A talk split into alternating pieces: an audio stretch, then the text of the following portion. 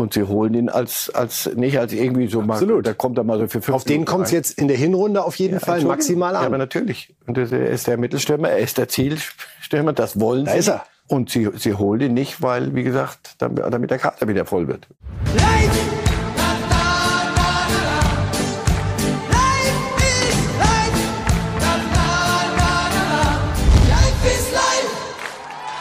Und wir schauen zu Beginn der Sendung mal nach Malaysia, sehen da ein fröhliches Tänzchen von Sunday Afolabi vor einer Ecke wohlgemerkt. Und dann eine Schauspieleinlage.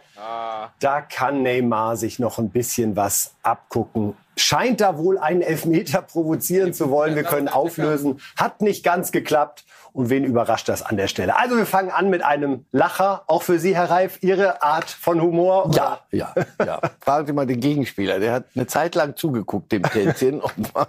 und, dann hat er gesagt, so, pass mal auf. Ein kleiner Schubser.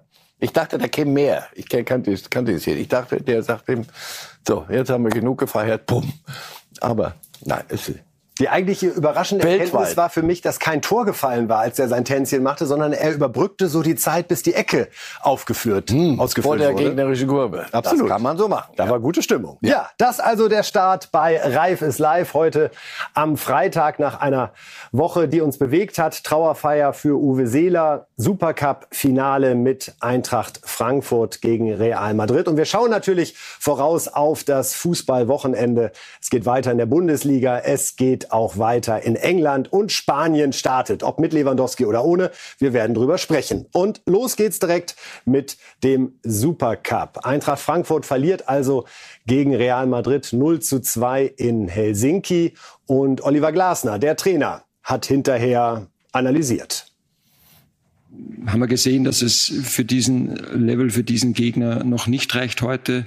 Ähm, wer mich kennt und ihr kennt mich auch schon ein bisschen, weiß, dass mich das äh, äh, innerlich ziemlich dass das ziemlich nagt an mir, äh, weil ich mir sehr schwer tue, so etwas zu akzeptieren. Aber wichtig ist jetzt, äh, dass wir hier ähm, diesen Ehrgeiz entwickeln, jeder Einzelne äh, im gesamten Club, im gesamten Staff, im gesamten äh, Team, ähm, sehr hart an uns zu arbeiten, um vielleicht hier einen Schritt näher zu kommen. Ja, dass Real Madrid, die fünfmal die Champions League gewonnen haben, einfach eine, ein anderer Level ist. Das wussten wir. Und dann kann ich sagen, ja, das ist so. Ähm, aber das äh, ist nicht meine Herangehensweise. Oliver Glasner, der Trainer von Eintracht Frankfurt. Interessant, dass er so zugibt, dass selbst eine Niederlage gegen Real Madrid an ihm nagt. Und diese Erkenntnis nochmal, dass da noch einiges dazwischen ist. Das, das, so müssen Trainer sein. Auch, auch Ausbilder. Und pass auf, wir, wir, wir wollen doch auf höchstem Niveau Fußball spielen. Und was ist, was hat denn heute nicht gereicht? Man könnte ja einfach sagen, komm, vergiss es einfach, das ist real und sowas. Das können wir sagen, so von außen. Ah, Kinder, lass doch mal den Quatsch. Aber so, so ist er nicht. Das macht ihn zu einem guten Trainer. Unter anderem. Jetzt geht Kostic. Er verlässt die Eintracht. Toni Kroos hat bemerkenswert offen nach diesem äh, Finale gesagt, die Eintracht muss was tun, denn Kostic war der beste Mann. Teilen Sie die Einschätzung? Er war einer derer, die die Eintracht und nicht zuletzt er zu in dieses Spiel gebracht haben. Diesen, dieses Supercup-Spiel. Ja, das war. Da kommt er schon an bei Juventus Ja, Turin. ja, vieles war auf ihn zugeschnitten, ähm, aber er hat auch geliefert. Und äh, so, ist das. Wenn du, wenn du nicht Real Madrid bist, dann hast du ein, zwei Spieler, die sich verdächtig machen. Und dann kommen die, die aus dem anderen Regal eins drüber und, und, und holen die sich. Ich weiß, worauf wir möglicherweise zusteuern. Zeitpunkt und was weiß ich. Präsident Fischer hat sich darüber geärgert, dass er das Supercup-Spiel nicht mehr gemacht hat für Eintracht Frankfurt und sagte, daran würde man merken, wie versaut das Geschäft ist. Ach, Bisschen naiv, oder? Ach, Peter Fischer neigt ja zu, zu Emotionalität, sagen wir es mal vorsichtig. Und wenn du alles, alles, also die Ratio jetzt mal wirklich den Kopf nur benutzt. Ähm, also Kostic spielt nochmal den Supercup. Der Vertrag mit Juventus Turin ist ähm, unterschrieben. So, Juventus Turin unterschreibt einen Vertrag mit Kostic nicht, weil ihn langweilig ist oder weil irgendeinen müssen wir noch holen oder wir haben noch hier Geld, komm, schmeißen wir es irgendwo hin, sondern die versprechen sich ja was von dem Spieler. Die Regel ist doch, in der, in der, in der Regel ist es doch so, dass nicht mal mehr trainiert wird. Also, dass dieser Spieler freigestellt wird sofort, damit er sich nicht im Training, das hat es doch gegeben mal. Sané, wir erinnern uns, Manchester City in einem Spiel, Kasperl spielt irgendein, glaube dieser, dieser Community englische Supercup ja spielt er und fällt für eine ganze Saison aus. Das sind und wir reden hier wirklich dann über das ist der teuerste Spieler, den das sind 15 Millionen, die die Eintracht ja auch haben will. Herr Fischer auch, der kann ja rechnen. Also was was willst du? Ja, der der wenn du es ganz schlicht ansetzt und nur mit Herz und, und mit Emotion, dann sagst, du, es kann doch nicht sein, dass der hier heute weggeht und nicht dieses Spiel spielt. So, Herr Fischer, aber wie gesagt, das ist Ihr Geld. Wenn der, wenn Juventus dann sagt, also so haben wir nicht gewettet. Wenn der sich verletzt, vergessen wir den Vertrag. Was soll ich tun? Ich meine, ja, das ist, wie gesagt, wenn wir es schlicht emotional, den folge ich alles, ja, so, ob das Geschäft so versaut ist. Oh, Kinder. Mir ist das alles zu. Von, in Frankfurt ist das schon, ich habe da immer wieder gesagt, ist das schon fast traditionell. Immer ein bisschen, bisschen, wie soll ich sagen, ähm, dem Affen Zucker geben. Immer ein bisschen so, so das, das Pseudo-Schlichte. Ich, ich kann mir nicht vorstellen, dass auch Fischer nicht das klar durchdenken kann. Peter Fischer hat einen Auftritt gehabt vor dem Spiel beim Fanfest der Eintracht in Helsinki, wo er plötzlich ja sehr intensiv die Fans aufgefordert hat, sich zu benehmen, offenbar auch als Folge aus dem Bayern-Spiel, wo ja die ganze Kurve eingenebelt wurde und die UEFA ihm auch klar gemacht hat, so kommt es bald zu Geisterspielen. Wir hören mal bei Peter Fischer rein. Ich will mit euch gemeinsam Champions League erleben. Ich will mit euch gemeinsam feiern. Ich will mit euch durch Europa ziehen. Ich will in einem vollen Stadion sein, wo wir hingehören. Ich will jetzt unseren Gegnern zeigen, was wir können und für was wir wert sind. Und ich kann nie mehr verkaufen. Ein Geisterspiel in der Champions League bei Eintracht. Nie mehr. Und deshalb, und deshalb bitte ich euch alle, alle, alle in eurer Art und Weise, alle dem, was ihr uns könnt, nicht mir zu helfen, nicht mir zu helfen, nicht. Es geht 0,0 um mich, weil beim Geisterspiel gibt es zehn Plätze, nur eine davon habe ich. Okay, hier geht es nicht um mich, sondern hier geht es um euch. Hier geht es um den kleinen Block, der da vorne steht, der bis nach Helsinki geht. Um den, dass der das erleben darf, dass der sieht, wie wir gegen PSG oder gegen Liverpool oder gegen wen auch immer spielen. Und das will ich mit euch erleben. Ich will mit euch gemeinsam wieder durch Europa reisen. Ich will Spaß haben, Freude haben. Ich will mit euch feiern, singen und ich will mit euch auch weinen. Wir werden auch nicht alles gewinnen. Aber ich will, dass unser Stadion voll ist, dass wir es gemeinsam erleben. Soweit Peter Fischer, Herr Reif. Merken Sie da bei den Eintracht-Bossen eine Art Umsteuern, dass Sie doch sehen, da muss man jetzt auch mal Richtung Fans, Richtung Ultras reagieren und sie da ermahnen oder geht Ihnen das nicht weit genug? Das werden wir sehen, ob diese Art jetzt verfängt. Das ist ja nicht das, das erste Mal gewesen gegen, gegen Bayern, was da gelaufen ist. Und da ähm, waren wir noch in einem Bereich, wo ich sage, selber schuld. Also vernebeltes Ding, der Trapp sieht eventuell den Freistoß nicht. Was ist das für eine Atmosphäre? Dann pfeift ihr die, die Nationalhymne aus. Aber die haben ja schon andere Dinge gemacht auf ihren Reisen durch Europa. Das, das, das wurde alles so ein bisschen äh, leiser behandelt. Und die haben Strafe gezahlt schon, die Eintracht. Und zwar, wenn du das zusammenrechnest, das hat einen begabten Außenverteidiger gekostet über die, über die Jahre das war dort, den Eindruck hatte ich immer, das Prinzip, komm, wir geben den kleinen Finger, das wird dann wohl reichen. So, das hat nie gereicht, sondern es wurde es, die, die, diese Ultragruppierung dort, und die ist nicht so klein offenbar, hat die falschen Schlüsse daraus gezogen. So, und jetzt versucht man, versucht Fischer es auf die Art. Ich wünschte es ihm und ich wünschte es uns, wenn wir Eintracht-Spiele sehen, dass uns dieses solchen so ein Irrsinn erspart bleibt wie, wie gegen die Bayern letzte Woche. Weil das hat mit, mit Fußball nichts zu tun. Das ist eine Selbstdarstellung und eine eigene Veranstaltung. Aber wie gesagt, man hat diese Geister, ich weiß nicht, ob man sie gerufen hat, aber man hat sie gewähren lassen. Sehr lange. Und jetzt ich hoffe, dass es mit dem Appell getan ist. Mal sehen. Wir werden es sicherlich sehen schon an diesem Samstag, wenn die Eintracht hier in Berlin um Olympiastadion auftritt. Ausverkauftes Haus, viele Eintracht-Fans hier. Wir werden es uns anschauen und am Montag bei Reifes Live hier morgens um acht natürlich drüber sprechen. Jetzt geht's um die beiden Transfers dieser Woche. Werner zu Leipzig und Modest ja zu Borussia Dortmund. Wir fangen mal an mit dem Spiel Leipzig gegen Köln und Steffen Baumgart hat sich mal wieder einen gegönnt im Rahmen einer gefakten Pressekonferenz hat er versucht so viele Vorschläge der Jugendwörter 2022 unterzubringen, wie irgend möglich. Und man muss ja sagen, es ist einfach gut geworden. Schauen und hören Sie selbst. Ja, herzlich willkommen zu unserer Pressekonferenz. Marc Uth trainiert immer noch individuell. Wie schwer wiegt sein Ausfall für euch? Äh, ja, Marc ist ein Macher ähm, und deswegen ist es natürlich schwierig für uns, ihn zu ersetzen. Aber wie gesagt, sein Bray, der Hübi, ist ja dafür dabei. Das passt schon. Gibt es weitere Fragen? Mit Leipzig wartet ja ein Champions League-Teilnehmer auf euch. Wie schätzt du denn den Gegner ein? Wild. Slay.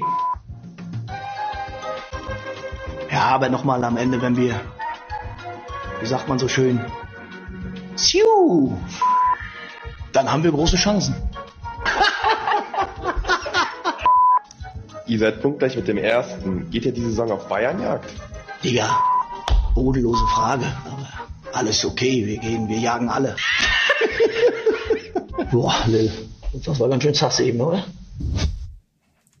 Also soweit Steffen Baumgart, der einmal in die Welt der Jugendwörter eintaucht. Was ist Ihr Favorit, Herr Reif? Äh, fällt bei Ihnen Digger zu Hause oder ist das verpönt, wenn die Kinder mal übermütig werden?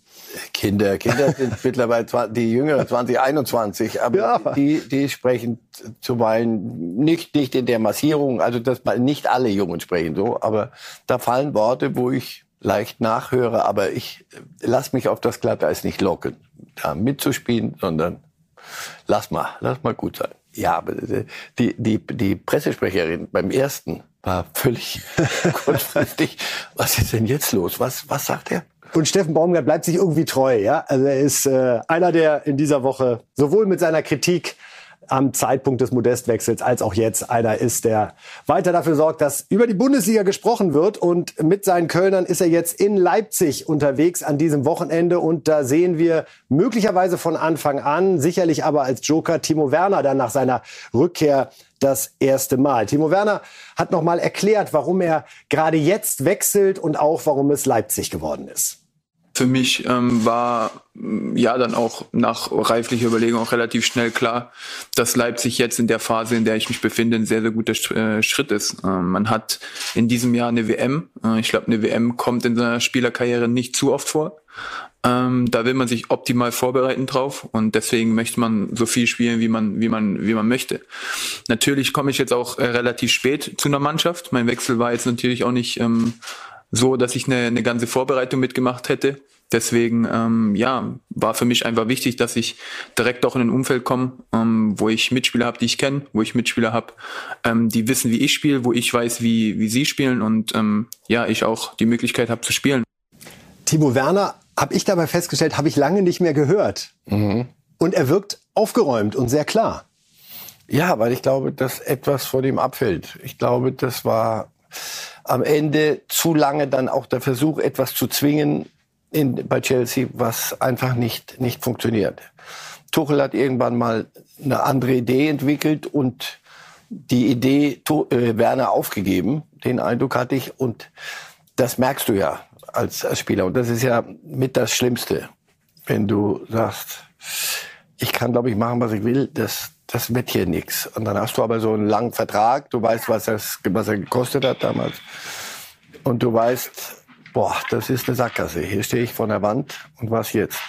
Deswegen ist der Schritt für ihn gut. Für Leipzig ist es ein weiterer guter Transfer in der Saison. Ich muss sagen, die, die oberen drei da oben veranstalten was in der Saison. Und Werner verzichtet sogar auf Geld. Er war bei Chelsea im Bereich 16 Millionen, liegt jetzt bei 10 Millionen. Wir wissen alle, das ist Geld, von dem man gut leben kann. Aber trotzdem erleben wir im Fußballgeschäft auch immer wieder, dass daran Wechsel scheitern, weil jemand sagt, äh, Freunde, ich habe hier einen Vertrag und das jede Million zählt. Das ist der Preis. Das ist der Preis für so etwas. Und wenn ein Spieler in dem Alter äh, so viel Verstand hat oder einen so guten Berater hat, der sagt, pass auf, lass uns mal, komm, komm mal mit, wir gehen mal einen Kaffee trinken. Jetzt pass auf, du weißt, ich weiß, wie es läuft, aber ich sag dir, wie es manchmal nicht läuft. Oder er selber kam auf die Idee, wir, wenn wir heute über Ronaldo sprechen, lass mal einmal das sein, äh, nach dem Wochenende wieder. Der, der will, dass die, die Uhr steht, die Welt stehen bleibt. Und wenn ich hier das Geld gekriegt habe, gehe ich jetzt woanders hin dann kriege ich es auch. Nee, da ist niemand, der dir das Geld zahlt. Was dann? Und dann geht, fliegt alles in die Luft. Schauen Sie ihn an. Ich glaube, der ist, hat das Gefühl und vermittelt es, Ist nicht nach sich- Hause kommen, sondern Aber ist mit sich im Reinen. völlig im Rein. Absolut. Und wir hören nochmal Timo Werner zu, denn er wurde natürlich auch gefragt nach der Frage, Torschützenkönig, wie ist das denn jetzt? Denn einer ist ja nicht mehr da. nachdem vor allem ähm, Lewandowski weggegangen ist aus der Liga, ist dieser Posten natürlich begehrt wie nie und ähm, ist wahrscheinlich das Rennen auch so offen wie nie. Aber ich glaube, die Bundesliga ähm, hat sehr, sehr viele gute Stürmer, ähm, sehr viele gute Mannschaften. Ich finde auch, dass ähm, im Vergleich, wo ich gegangen bin, sehr, sehr viele Tore fallen.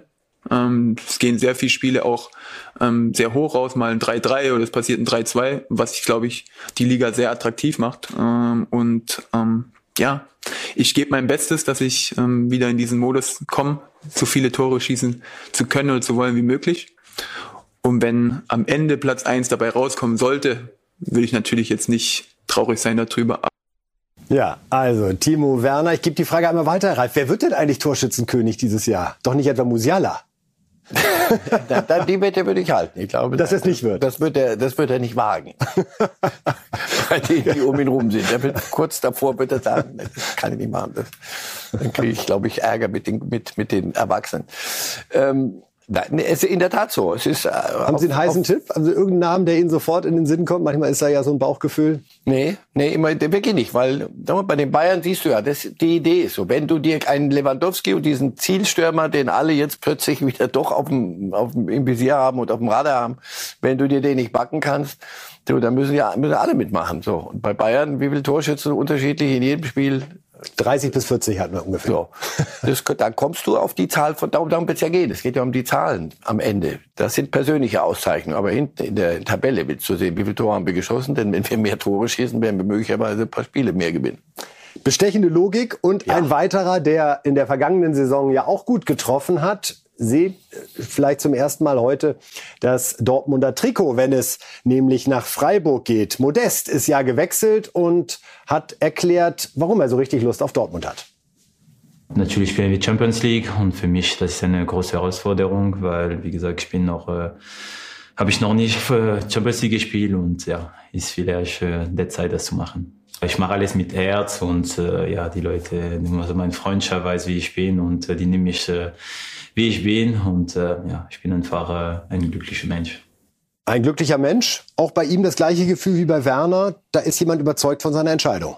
Ja, und die ist auch nachzuvollziehen. Genauso nachzuvollziehen ist, und da sind wir wieder in dem, was haben wir vorhin über Eintracht Frankfurt geredet, in dem emotionalen Bereich. Man wünschte sich vielleicht den Fußball einmal so, da unterschreibt einer einen Vertrag, ist bei dem Club und bleibt da, bis, bis der Vertrag ausgelaufen ist. Nee, wenn er gut war, möchten die Fans und alle möchten, er soll ewig hier bleiben. Ewig und dann übernimmt er den Trainerposten in der Jugend, ist doch alles herrlich. Das, so funktioniert aber Profifußball schon lange nicht mehr. Und ähm, hier in dem Fall ging es wirklich um den Zeitpunkt der Bekanntgabe. Wer immer das ge gemacht hat, das hat die Dor Kölner zu Recht geärgert, weil sie ein Spiel, das erste Spiel der Saison gegen Schalke vor der Nase hatten. Das verstehe ich. Den Rest, der, eine Vertragsverlängerung in der Form, wie er sich das vorgestellt hat, war la- lange schon vom Tisch. Haben die Kölner gesagt, werden wir nicht machen. Und wenn jemand kommt und zahlt, dann äh, kannst du gehen. Hallo. Und jetzt kam jemand und hat gezahlt und dann ist er gegangen. Und ich kann den Schritt, er, er, er hängt sich ja auch was auf den Buckel. Also äh, Dortmund ist dann doch schon eine Nummer, bei allem Respekt, anders unterwegs als der erste äh, FC Köln. Und sie holen ihn als, als nicht als irgendwie so mal, Absolut. da kommt er mal so für fünf Auf den Minuten kommt es jetzt in der Hinrunde auf jeden Fall Entschuldigung. maximal Ja, aber an. natürlich. Und er ist der Mittelstürmer, er ist der Zielstürmer, das wollen Da sie. ist er. So, hallo, da ist er, den wollten sie. Einen solchen. Und sie, sie holen ihn nicht, weil, wie gesagt, damit, damit der Kader wieder voll wird. Und deswegen, ja, aus, die Maus. Tut mir leid, in Köln sie werden trotzdem weiter Fußball spielen. Und sie haben Schalke 3 zu 1 geschlagen am letzten Sonntag. Auch ohne ihn, also insofern. Alle Diggers, die der Baumgart aufgeboten hat, haben es gezeigt, ne? Ja. Und jetzt also. Sus. Köln. Wenn ich Sie noch mal dazu kriege, den Ronaldo hier einzuspringen, Herr Reif, dann haben wir es geschafft. Heute schon oder erst bei der 250. Sendung in drei, vier Wochen? Das, ist, das sind nochmal zwei Alternativen. Ja, diese Sprünge. Wir haben noch jemanden in der Sendung, Herr Reif, der Ihnen gefällt. Christian Streich ist äh, ausgezeichnet worden als Trainer des Jahres und ist gefragt worden, ja, was macht man denn nun mit diesem schönen Preis? Sie werden es gleich auch noch mal hören. Und es ist halt auch ein echter Christian Streich. Einfach zuhören und genießen. Bitteschön, wenn Sie es verstehen. Wissen Sie denn schon, wo der Pokal hinkommt? Äh, bei sich zu Hause in die Vitrine oder bleibt er hier auf dem SC-Gelände? Ich habe schon ein Podest gebaut. Wir haben ein Bild oben drüber von mir. Hinterm Fernseher. Dass wenn mir das Spiel nicht gefällt, äh, schaue ich hoch und denke, ah ja, da ist er. Nein, nein, ich, ich habe sogar so ein Bild im Kopf. Es hat mich schon jemand gefragt im, im Ding gestern. Deshalb haben wir, haben wir, äh, haben wir ein bisschen Scheiß geschwätzt und, äh, und deshalb habe ich es jetzt gerade so wieder sagen können. Auf jeden Fall irgendwo in der Wohnung, aber so, dass jetzt nicht die Leute genötigt sind, wenn sie hier reinkommen, dass sie alle sagen, ah ja, du hast ja einen Preis gewonnen vor ein paar Jahren. Später dann mal. Also da muss jetzt niemand Angst haben. So geht man um, oder? Mit einer Ehrung. Ja, der, der ist auch stolz drauf, angemessen, ganz sicher. Aber er macht es so wie, wie, wie einer, der schon ein paar Dinge im Leben gesehen hat, der ein paar Spiele gewonnen, ein paar Spiele verloren hat. Die Gelassenheit. Da musst du aber ein bestimmtes Alter haben, auch eine bestimmte Art in dir. Und das macht ihn ja aus. Zwei Trainer, die jünger sind, aber auch schon einiges gewonnen haben, sind Niko Kovac und Julian Nagelsmann, die an diesem Wochenende aufeinandertreffen. Am Sonntag das Spiel Bayern gegen Wolfsburg und das ist natürlich die Rückkehr von Niko Kovac zu dem Verein, wo er 16 Monate lang Trainer gewesen ist. Mal sehen, was er zu dieser Rückkehr sagt. Ja, es ist immer wieder schön, äh, dorthin zu kommen, wo man selbst gespielt hat oder auch gearbeitet hat als Trainer. Deswegen freue ich mich. Ich habe dort noch sehr viele Freunde, mit denen ich noch regelmäßig telefoniere, beziehungsweise auch noch Familie. Und natürlich wird man bei dem Spiel viele Weggefährten treffen. Deswegen sind solche Erlebnisse immer schön. Also Nico Kovac sehr sachlich, Herr Reif das lag doch immer noch an ihm, dass er da gehen musste, kurz nach dem Double, oder? Oder hat er seinen Frieden damit gemacht? Äh, da, muss ich jetzt Sie kennen viele Trainer, haben Sie auch mal gesprochen im Privaten, dieses, so ein Rauswurf. Ist das wirklich dann irgendwann zu verarbeiten und ist irgendwann Vergangenheit und man sagt, ja, es sind Fehler gemacht worden oder bleibt das eine offene Wunde? Es geht auch darum, wie und warum. Manche Dinge sind, laufen dann so hässlich, das, das, das vergisst man einfach nicht. Aber ähm, ich weiß nicht, wer das gesagt hat. Ein richtiger Trainer bist du erst, wenn du rausgeflogen bist. Damit mir das ganz klar ist. Nicht hier morgen gewonnen und gestern verloren, sondern wenn du mal rausgeflogen bist, jetzt bist du ein richtiger Trainer. Irgendwann muss jeder Trainer dem das passiert, seinen Frieden damit machen, weil wirklich, weil es zum, zum Geschäft gehört. Und es ist ja nicht so, dass man gesagt hat, du bist unfähig, sondern es passt hier einfach nicht. Und das war bei, für, nachdem, so wie ich das beobachtet habe, das passte einfach nicht. Niko Kovac hatte eine Idee und diese Mannschaft wollte ihm, konnte ihm nicht folgen. Er hatte auch nicht die Art möglicherweise dieser Mannschaft das so zu vermitteln. Ähm, und Bayern München ist schon eine, Ansam Mannschaft, eine Ansammlung von, von wirklich von Weltstars. Und das passte einfach nicht. Und ich denke, mit sowas macht man im Leben seinen Frieden. Du musst, müssen wir auch, es gibt Dinge, die sind halt nicht so gelaufen, wie du dir das dachtest. Dann musst du das analysieren. Wenn du richtig Mist baust, dann hast du es mit dir. Und wenn nicht, sondern du hast alles gegeben, was du konntest, es hat nicht gepasst, soll passieren. Wir schauen mal auf die Bilanz der beiden Trainer in ihrem ersten Bayern-Jahr. Und da werden wir feststellen, dass manchmal Fakten und Wahrnehmung doch auseinanderdriften. Denn Fakt ist einfach, dass Nico Kovac ein besseres erstes Jahr bei Bayern gehabt hat. Er hat das echte Double gewonnen, also Meisterschale und DFB-Pokal. Bei Nagelsmann war es ausschließlich die Meisterschale. Beide haben auch jeweils zu Saisonbeginn den Supercup gewonnen, den wir ja eher so als Titelchen nebenbei laufen lassen. Und wir sehen auch, der Punkteschnitt von Kovac ist minimal besser. Interessanterweise ist er schon im Achtelfinale rausgeflogen, damals allerdings gegen Liverpool. Eine Niederlage, die man würde ich sagen, in gewisser Weise akzeptiert hat, im großen Unterschied zu Villarreal. Ja, was sagt uns das, Herr Reif? Dass es manchmal auch so ein bisschen Psychologie ist, wie jemand bei Pressekonferenzen auftritt, wie er möglicherweise mit der Mannschaft umgeht. Das, ja, aber Sie haben gerade einen Einspruch anzumelden. Ja, weil Sie zwei Dinge jetzt sagen. Einmal, wie man geht bei Pressekonferenzen um, äh, Nagelsmann ist ein Menschenfänger und, ein, und macht sich mit seiner Rhetorik auch Spaß. Kovac ist viel nüchterner, haben wir eben gesehen, mit seiner Art. Aber wie man mit einer Mannschaft umgeht, und das war der Punkt. Und ich widerspreche Ihnen auch bei dem Liverpool-Spiel. Da haben, haben sie sich nicht getraut zu Hause. Und das hat man Kovac vorgeworfen. Du holst aus der Mannschaft nicht das raus oder die Mannschaft folgt dir nicht so, wie du, wie wir uns das vorstellen, die Verantwortlichen. Und das war, glaube ich, der entscheidende Punkt, der Unterschied. Der auch die Mannschaft möglicherweise gestört hat, weil sie dachten, Mensch, in diesem Liverpool-Spiel, es gab damals ein 0 zu 0 Hinspiel auswärts, eines der besten Bayern-Spiele in dieser Saison. Ja, ich war dort war sehr taktisch geprägt und sehr defensiv. Aber jetzt gehen wir nach Hause und dann zeigen wir es denen. Nee, wir gehen nach Hause und spielen wieder taktisch defensiv. Und das ging schief. Und das war der entscheidende Punkt. Aber nochmal, das, das war nicht das eine Spiel und das Ausscheiden, sondern ich glaube, Kovac hat das ja auch gespürt. Dass er wäre da auch auf Dauer, da wette ich, nicht glücklich geworden auf die Art. Wenn er sich nicht völlig geändert hätte oder die Mannschaft nicht völlig geändert hätte. Das passte nicht mit den Spielern. Sie erinnern sich an, an Thomas Müller, an die, die Konflikte, den er, hat er draußen gelassen, hat auch unglückliche Formulierungen gewählt. Viel, er wollte es dann auch zwingen, wollte zeigen, aber noch bin ich ja der Chef und wenn ich sage, Müller ist nicht gut genug, dann spielt er halt nicht. Hm, und da, das, da haben einige die Stirn gerunzelt. Da waren noch viele da in der Mannschaft, viele der älteren Granden. Also, das passte einfach nicht. Am Ende war es irgendwie, weiß ich nicht, hatte ich das Gefühl, eine Erlösung für alle. Das, das, es passt nicht. Das ist so banal wie nur was. Und da hilft dir der Punkteschnitt nicht. Dass die Bayern dann trotzdem meist, mit ihm Meister geworden sind und mit Nagelsmann, da haben sie dann den anderen Anspruch mehr. Da muss mehr, mehr sein. Und das war es einfach nicht. Nun ist so ein bisschen die Vermutung bei vielen, dass es bei Kovac und Max Kruse auch möglicherweise so auf Spannungen hinauslaufen könnte, weil es eventuell nicht so passt. Vielleicht tut man da auch beiden Unrecht. Es wurde jetzt argumentiert mit Trainingsrückstand, warum er zum Auftakt nicht in der Mannschaft war. Sie glauben nicht, dass Niko Kovac grundsätzlich ein Problem mit kreativen Freigeistern, mit Freunden des Offensivfußballs und so einem Typen wie Max Kruse hat? Jetzt, das ist eine, eine tendenziöse Frage. Max Kruse hat eine, eine bestimmte Art. Das kann man mögen oder nicht. Ich glaube nicht, dass Kovac verrückt genug ist zu sagen, mir passt die Art nicht, deswegen spielt er nicht. Kovac würde gern Spiele gewinnen mit dem VfL Wolfsburg und ist gut beraten, wenn er das genauso möchte. Und wenn ihm ein Spieler das nicht liefert, was er sich vorstellt, dann wird das in jedem Verein der Welt so ein Problem sein. Fragen Sie nach Ronaldo und, und Manchester United, da haben wir ihn wieder.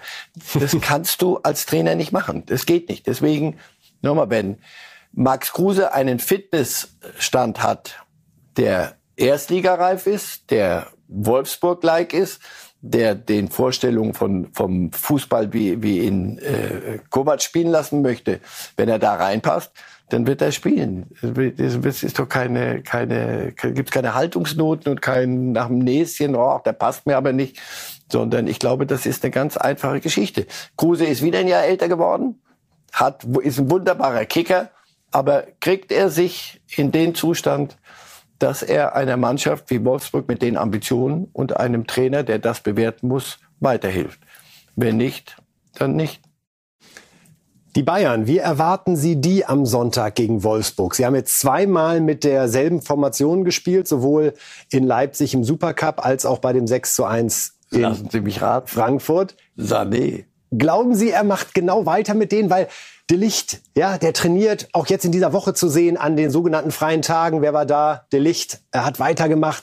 Mhm. Was glauben Sie, wer wird der Erste sein, den Nagelsmann in diese Mannschaft einbaut und dann möglicherweise den Flow riskiert, aber auch perspektivisch sagt, sorry Freunde, ich muss jetzt auch an meine vermeintliche Top 11 denken, die er sicherlich im Kopf hat. Und da vermute ich, dass De Licht dabei ist.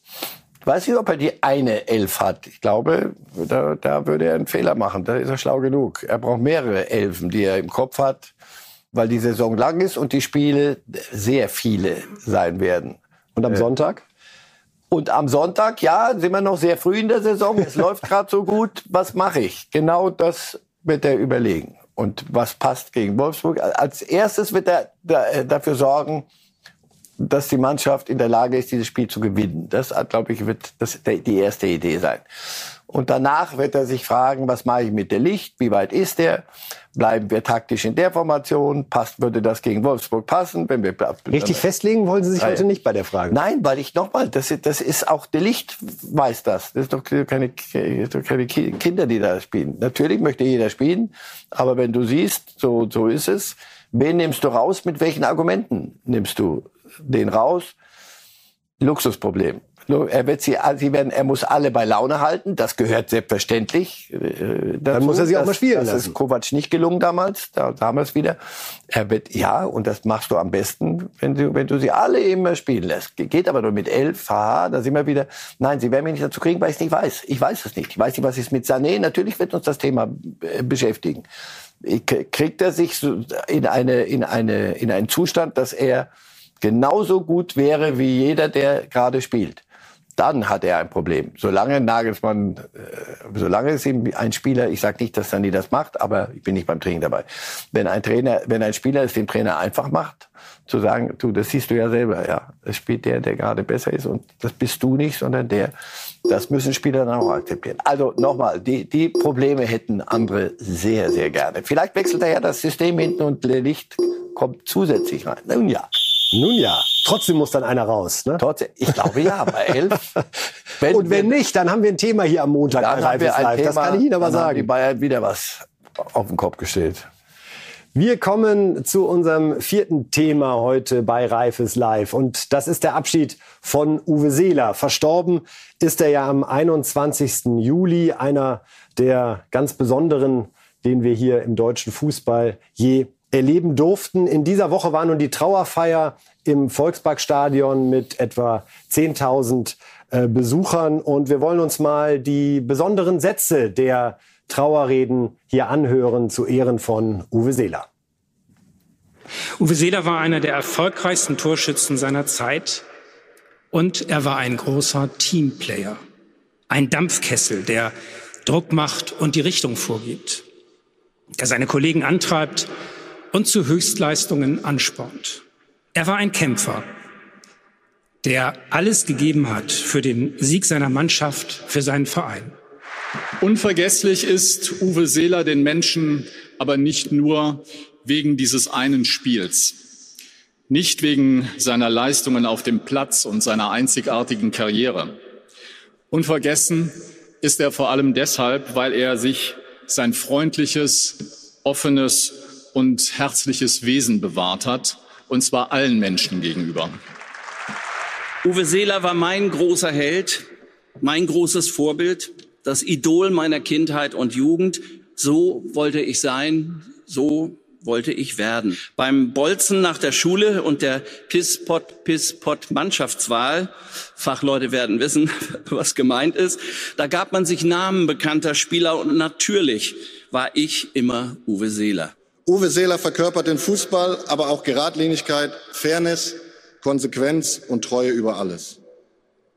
Uns Uwe, ein Idol, ein Mann des Volkes, den jeder nur lieben kann, weil er so wunderbar normal war. Stinknormal, wie er selbst formulierte. Er ist einer von uns, nur besser. Soweit also Ausschnitte aus der Trauerrede, aus den Trauerreden. Herr Reif, was Wofür steht für Sie Uwe Seeler? Was kommt Ihnen als erstes in den Sinn? Ist es ein besonderes Spiel? Ist es eine persönliche Begegnung? Ist es die Beschreibung seines Charakters, die ja auch, finde ich, hier die äh, Herren sehr gut vorgenommen haben? Kann man alles nicht besser sagen. Außer, was, wie, wie habe ich ihn selber empfunden? Wir haben uns öfter getroffen.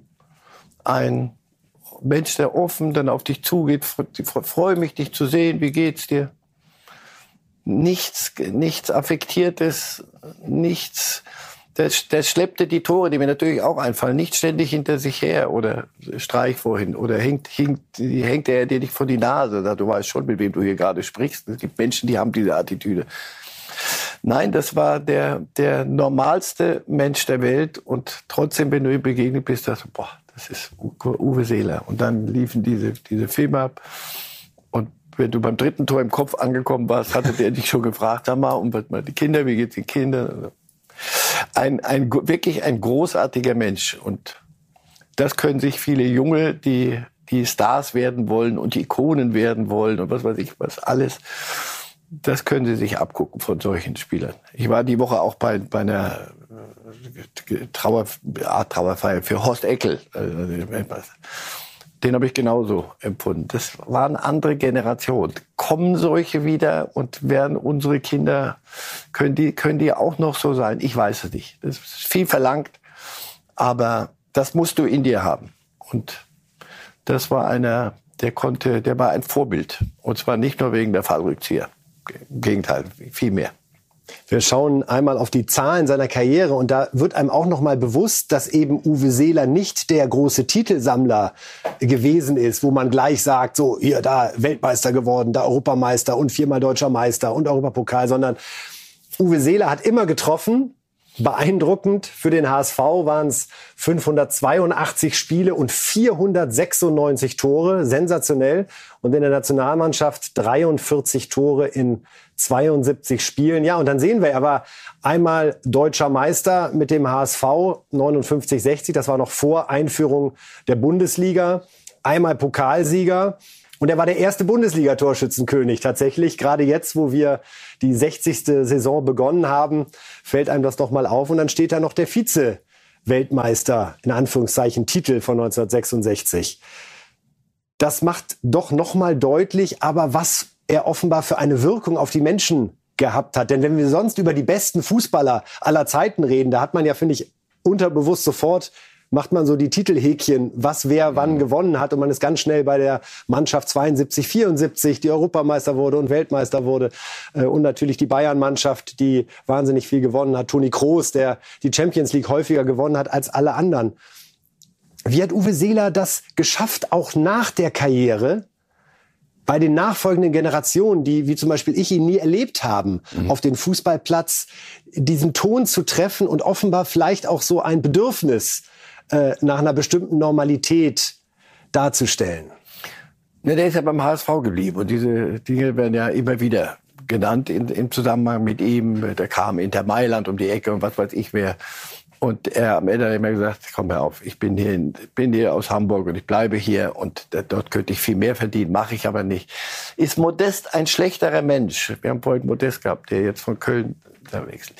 Nein, die Zeiten haben sich auch geändert. Der Fußball hat sich geändert. Ich sage nicht, dass Uwe Seeler heute sagen würde, komm, das beste Angebot, dann gehe ich, morgen trainiere ich schon gar nicht mit, sondern gehe egal wohin in die Welt. Es gibt Menschen, die fühlen sich zu Hause da, das ist ihnen so wichtig, dass sie da auch ihren besten Fußball spielen können. Möglicherweise war es das. Aber es waren andere Zeiten, deswegen sollte man den Jungen das nicht. Gestatten Sie mir trotzdem. Guck, wie du umgehst mit deiner, mit deiner, mit deinem Ruhm. Das kannst du ihnen sagen. Aber die Zeiten sind nicht einfacher geworden für junge Fußballspieler. Gestatten Sie mir trotzdem einen Vergleich oder eine Vergleichsfrage. Ist Thomas Müller am ehesten so ein Typus ohne jetzt wirklich zu sagen, der ist der neue Uwe Seeler. Nein, ne? aber, das wäre ja Unsinn. Aber, aber, ja, das, der, der ist gut. Es ist aber Bayern. Die Titel dort sind ein paar mehr als der HSV sie gut. Aber jetzt lass uns nicht HSV-Bashing machen wieder. Für, für, mit Müller und Bayern, da, da ist, das ist ein Glücksfall für beide, glaube ich. Und er hat es auch verstanden äh, weiß ich nicht, einmal alle fünf Jahre runter, irgendwas könnte ich mir durchaus noch vorstellen. Darauf springen alle bei Bayern hinten aus der Kulisse und dann, nee, nee, nee. Ja, nee, so war es ja auch nicht gemeint. So, und dann verlängern wir die nächsten fünf Jahre. Aber du bist doch jetzt schon 50, macht nichts, machen wir weiter so. Ja, es gibt diese Menschen, die an diesem Ort genau da glücklich sind und ihm war dieses persönliche Glück sehr viel wichtiger. Nur nochmal heute geht die Schere so auseinander, wenn du das Fünffache, das Zehnfache irgendwo verdienen kannst. Da verurteile ich keine, keinen jungen Spieler. Wir müssen beim HSV noch einmal wirklich ins Hier und Heute springen, im ah. wahrsten Sinne des Wortes, denn äh, Klaus-Michael Kühne, der Milliardär, der ja schon 15 Prozent beim HSV hält, ist jetzt mit einem sehr offensiven, manche sagen unmoralischen Angebot um die Ecke gekommen und hat 120 Millionen geboten für den Verein und hätte dafür gerne 39,9 Prozent. Da müsste man erstmal die Statut nennen, man müsste die Mitglieder fragen, aber das ist letztendlich schon so, dass er dann der mit Abstand stärkste Mann wäre, der dort mitredet. Würden Sie dem HSV dazu raten, alle finanziellen Sorgen los zu sein und das Angebot anzunehmen? Da geht es darum, was, was möchte Kühne, wie soll das dann aussehen, wer hat das Sagen, welche Entscheidungen werden dann sportlich getroffen. Redet er rein, redet er in die Taktik? Ich würde sagen, er redet rein, vielleicht nicht unbedingt in die Taktik. Also ein Investor in dem Maße äh, sich reinzuholen und dann zu hoffen, dass es ruhig bleibt. Er war jetzt auch nicht sonderlich zurückhaltend, obwohl er nur 15 Prozent hatte. Ja, das, das, das wird, daran wird sich jeder erinnern beim HSV. Wenn er da schon sich zu jedem Aber der Verein wäre sorgenfrei hinsichtlich der finanziellen Nöte. 20 Millionen gehen in die Schulden, ja. 25 Millionen in die Stadionsanierung. aber in den Bach dann runtergeht, weil also ja, die sind ja schon zweite Liga. Ja, ne, da wollen so. sie aber raus. Wenn das das behindert, dann nicht. Also nochmal. Haben Sie ein Gefühl für die HSV-Fans, denn die entscheiden ja letztendlich ganz entscheidend jetzt mit, ob sie überhaupt die Tür dafür aufmachen. Also da glaube ich, die Fans sind, sind einfach im Denken. Die sagen, alles, was uns hilft jetzt hier, da können wir den, da können wir bessere Spieler holen, dadurch haben wir die Chance, erstklassig zu werden. Die werden das machen die Entscheider im Club werden sich sehr gut überlegen müssen, was sind die Vorteile, die Nachteile. Das ist ja kein, kein böser Geist, Kühne, sondern das ist ein Mensch, der so Dem liegt der Verein am Herzen. Das würde ich überhaupt so. nicht in Frage stellen. Und dann geht es darum, Kanäle zu schaffen, Methoden zu schaffen, ein Gerüst zu schaffen, in dem nicht ein Bäuerchen, weil einem gerade ein Spiel nicht gefallen hat, wieder fünf Kegel umschmeißt, sondern man kann durchaus sagen, das war aber nicht gut so, und dann muss man die Dinge. Er bietet auch an die Umbenennung ins Uwe Seeler Stadion, wofür er ebenfalls drei bis vier Millionen dagegen zahlen würde. bringen Sie mir irgendjemanden, der dagegen was sagt. Es sind aber Ihr Gefühl ist so ein bisschen, dass das klappen könnte. Höre ich. Ich glaube, wenn der HSV er wird Investoren brauchen. Du wirst irgendwann mal den Schritt machen müssen, sonst wird jeder Club machen müssen, der Ambitionen hat, einen Schritt da oben. Und die HSV will ja wieder nach oben irgendwo hin. Ich glaube, dass das äh, alternativlos ist internationaler Mix, denn in England wird gerade heiß diskutiert nochmal und rückblickend auch nochmal verstärkt geadelt. Ralf Rangnick, der ja Manchester United teilweise trainiert hat und äh, wir gucken uns mal eines seiner Zitate an. Das stammt vom 22. April und war so ein bisschen seine, ja, Abschluss, Analyse und Grüße an den Nachfolger. Es ist kristallklar, man benötigt nicht einmal eine Brille, um zu erkennen, wo die Probleme hier liegen. Für mich wäre es nicht damit getan, einige kleinere Anpassungen vorzunehmen. In der Medizin würde man sagen, dass es eine Operation am offenen Herzen ist. Wenn alle erkennen, dass dies geschehen muss und zusammenarbeiten, braucht es nicht Jahre zu dauern, Herr Reif. Das war sein Appell. Und viele Manchester United-Fans sagen jetzt, ja, Mensch, wir haben nicht so richtig das Gefühl, dass alle das jetzt begriffen haben. Wäre Rangnick eigentlich der Richtige gewesen, wenn man ihm die Macht gegeben hätte, zu sagen, hey, du hast jetzt hier drei Jahre, bau den Verein um, wie du denkst? Macht, macht hässliches Wort, aber Einfluss. die Kompetenzen, den Freiheiten, nenne ich ganz positiv. So, das hätte bedeutet, der Kader, so wie er ist, kann so nicht sein. Zu Deutsch, Cristiano Ronaldo. So können wir es nicht machen. Und das müssen wir sofort lösen, weil sonst geht hier alles. Ich, ich kenne noch ein paar andere Zitate. Ich habe mich kürzlich in Leipzig beim Supercup mit ihm unterhalten. Das möchten Sie alles nicht. Doch, Sie möchten Sie möchten, aber das, nein, das sind wir möchten es private Gespräche. Also glauben Sie es mir, es war alles so und noch eine Nummer schlimmer bei Manchester United. Du hast eine Eigentümergeschichte Amerikaner, die sportlich keine Ahnung haben, die dann aber auch Leute in Position setzen, die auch sportlich keine Ahnung. Deswegen ist Manchester United da, wo sie heute sind. Das ist ja nicht irgendwie äh, plötzlich im Meteorit eingeschlagen, sondern die haben nach Alex Ferguson haben die alles falsch gemacht über die Jahre, was geht sportlich.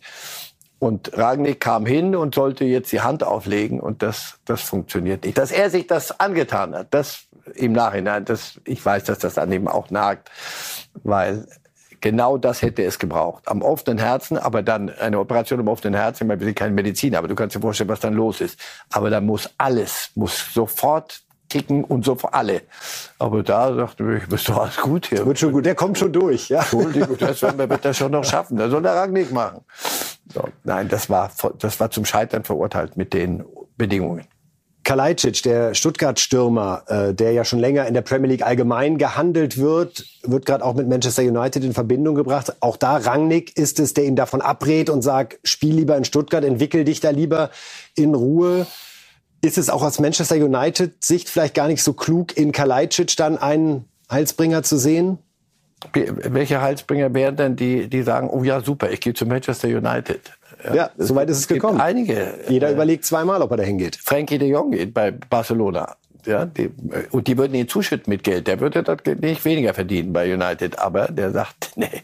Kalajdzic ist ein junger Mann und vor dieser, an dieser Gabelung steht er. Er ist ein intelligenter Junge. Ich hoffe, dass er gut genug und dass sein Berater genauso klug das managt.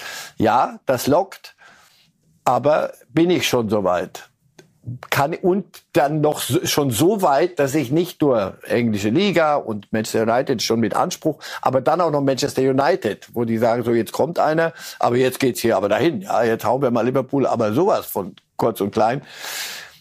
Große Frage für so einen Jungen.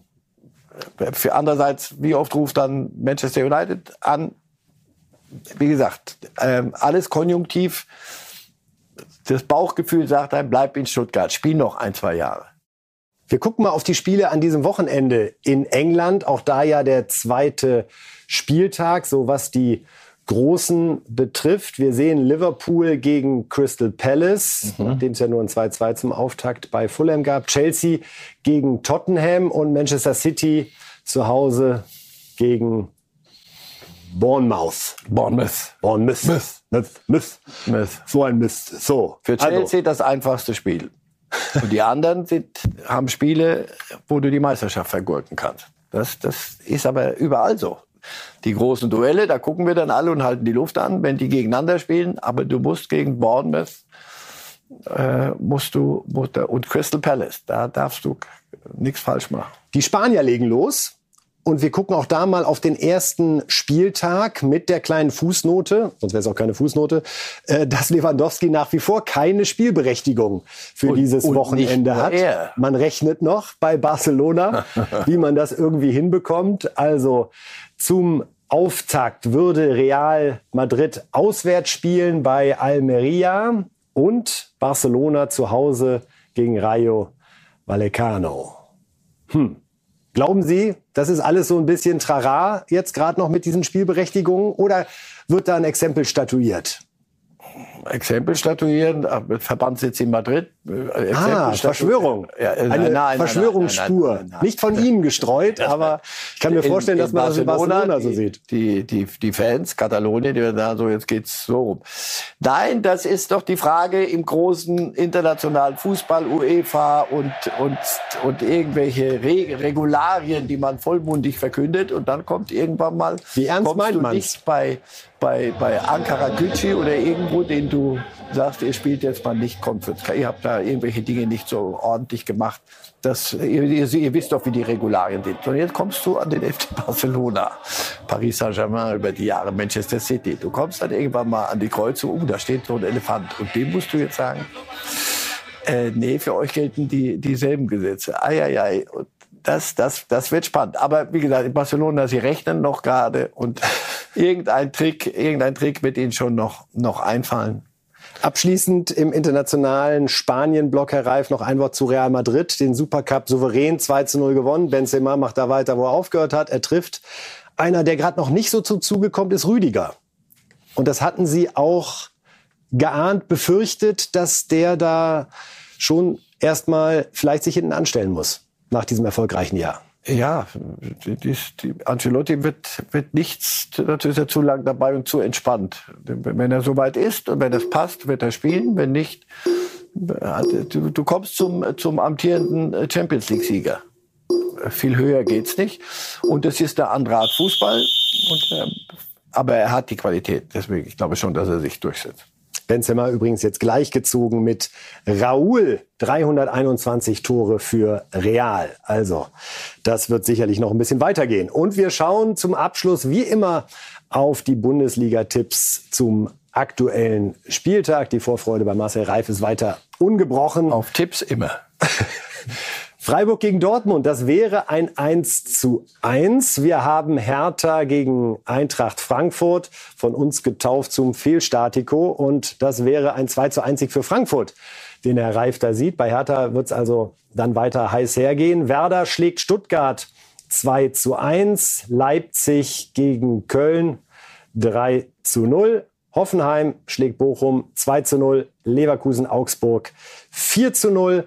Schalke Gladbach 1 zu 1. Mainz Union 2 zu 2 und die Bayern 3 zu 1 gegen Wolfsburg. Auf welches Spiel freuen Sie sich am meisten, Herr Reif, an diesem Wochenende? Ist es direkt Freiburg-Dortmund? Ob der Christian Streich sich wieder was einfallen lässt, ob wir Modest sehen oder nicht? Zu früh in der Saison, als dass ich schon anfangen würde zu picken. Noch gucken Sie alles. Noch ich mehr gucken, als mir gut tut, weil ist doch ein bisschen ist noch ähm, Entzug. Den spüre ich immer noch. Nach aber für die Dortmunder ist das heute schon so ein Spiel, ja, ja. was wehtun kann, wo aber auch Terzic eben dieses Zeichen setzen kann, was ihm dann richtig Rückenwind für die nächsten Wochen ja. gibt. Ja, ja, ja. Jetzt, äh, das, das, auf, das, auf das Spiel heute Abend freue ich mich. Ist aber auch das erste. Insofern mal gucken, worauf ich mich morgen freue. Aber heute freue ich mich darauf. Dann sagen wir Dankeschön fürs Kommen und für die muntere Diskussion. Liebe Fußballfans, das war's von Reif ist live an diesem Freitag. Am Montag um 8 Uhr sind wir wieder da. Am Sonntag um 11 Uhr gibt's auch noch ein Best-of aus der Woche und natürlich ab 9 Uhr viel anderen Fußballtalk am Sonntag. Vielen Dank, alles Gute. Live!